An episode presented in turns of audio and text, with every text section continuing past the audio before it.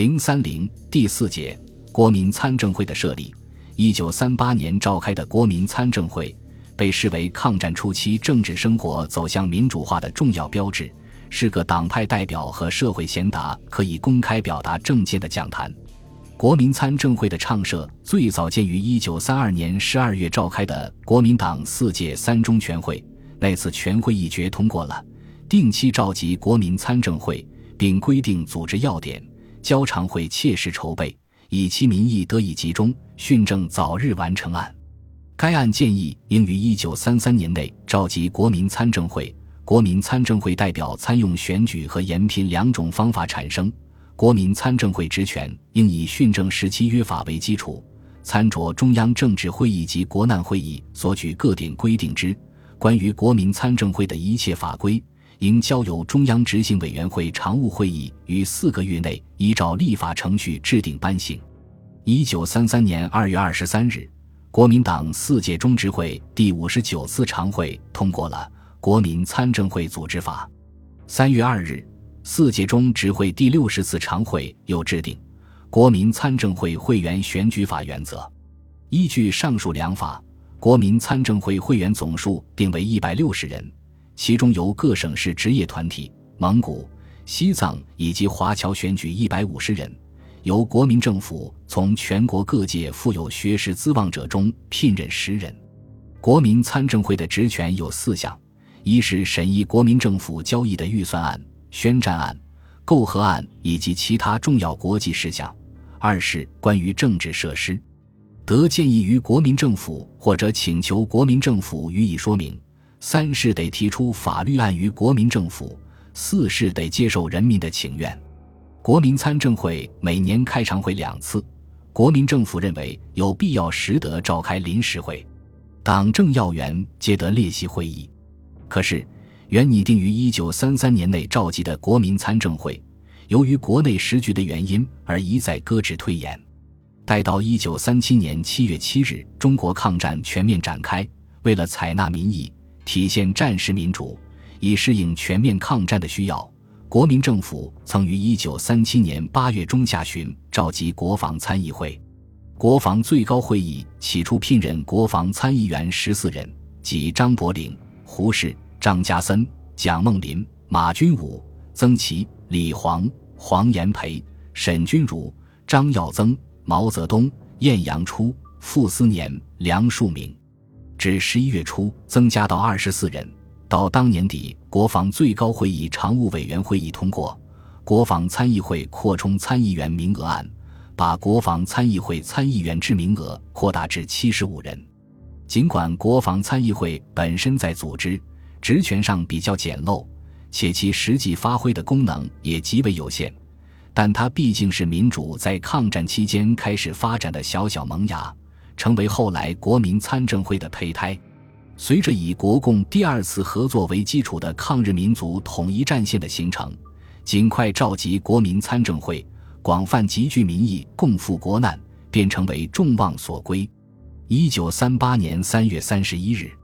国民党临时全国代表大会第三次会议通过了组织非常时期国民参政会，以统一国民意志、增加抗战力量案。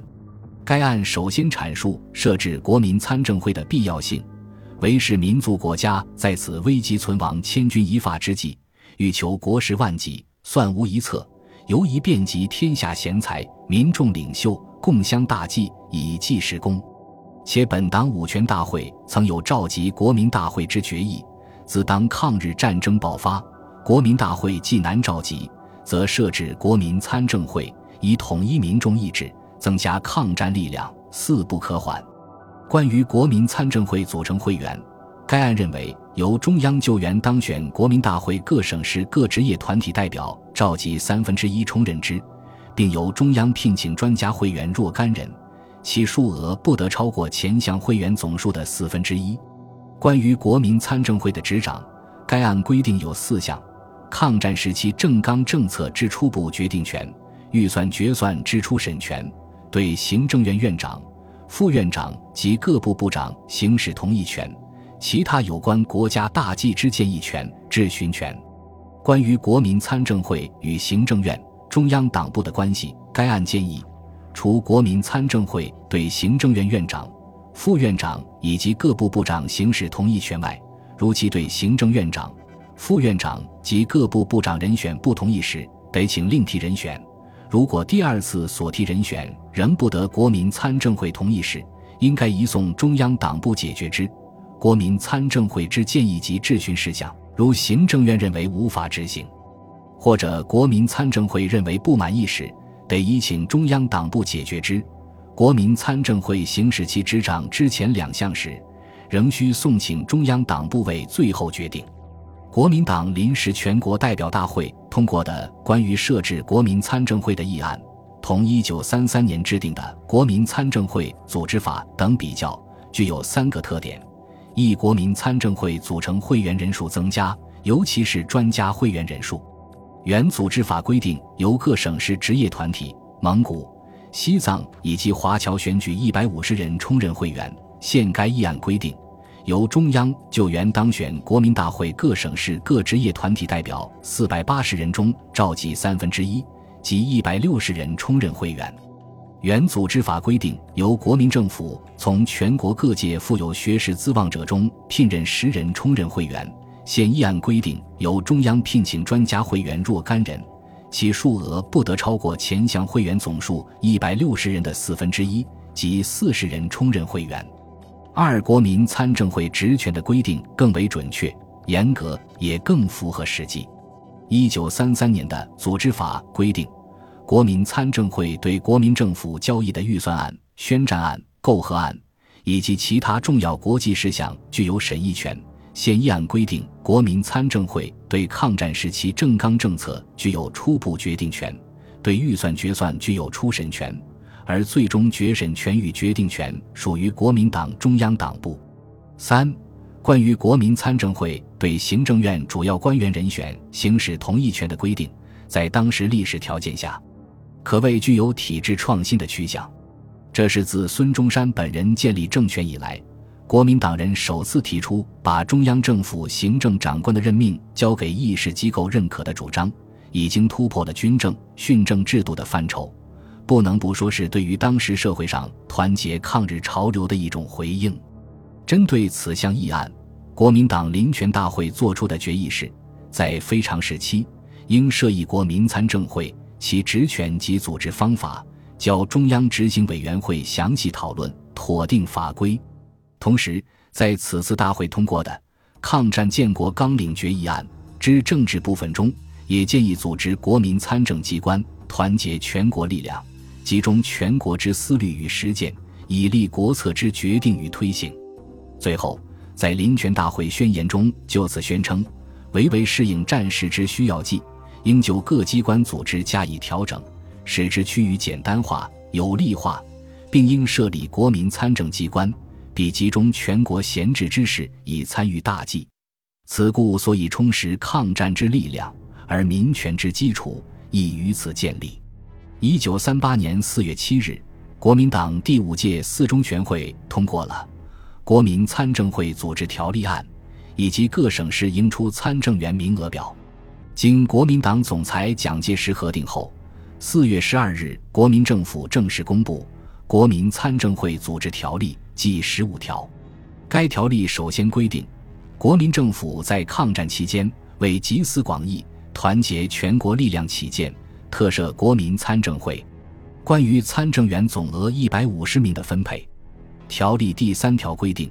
由曾在各省市公司机关或者团体服务三年以上且著有信望之人员中，共选任八十八名；由曾在蒙古、西藏地方公司机关或团体服务著有信望，或熟谙各该地方政治社会情形信望久住之人员中，共选任六名。由曾在海外侨民居留地工作三年以上、著有信望或熟谙侨民生活情形、信望久驻之人员中，共选任六名；由曾在各重要文化团体或经济团体服务三年以上、著有信望或努力于国事信望久驻之人员中，共选任五十名。关于参政员的选任程序，条例规定：一、候选人的推荐上，前四项参政员的候选人。或由各省市政府及各省市党部联席会议，或由国防最高会议，或由蒙藏委员会、侨务委员会按照应出名额加倍提出。二候选人资格的审查上，前四项参政员候选人经推荐后，由国防最高会议会送国民党中执会，提付国民参政会参政员资格审议会审议。待审议结束后，其结果报告国民党中执会。而国民参政会参政员资格审议会委员由国民党中执会指定。三候选人的选定上。国民党中执会于接受国民参政会参政员资格审议会审议报告后，即按照前四项各应出参政员名额，提出中执会会议决定之。另外，按照该条例，各省市应出参政员名额为：江苏、浙江、安徽、江西、湖北、湖南、四川、河北、山东、河南、广东以上各出四人；山西、陕西、福建、广西。云南、贵州以上各出三人；甘肃、察哈尔、绥远、辽宁、吉林、新疆、南京市、上海市、北平市以上各出两人；青海、西康、宁夏、黑龙江、热河、天津市、青岛市、西京市以上各出一人。本集播放完毕，感谢您的收听，喜欢请订阅加关注，主页有更多精彩内容。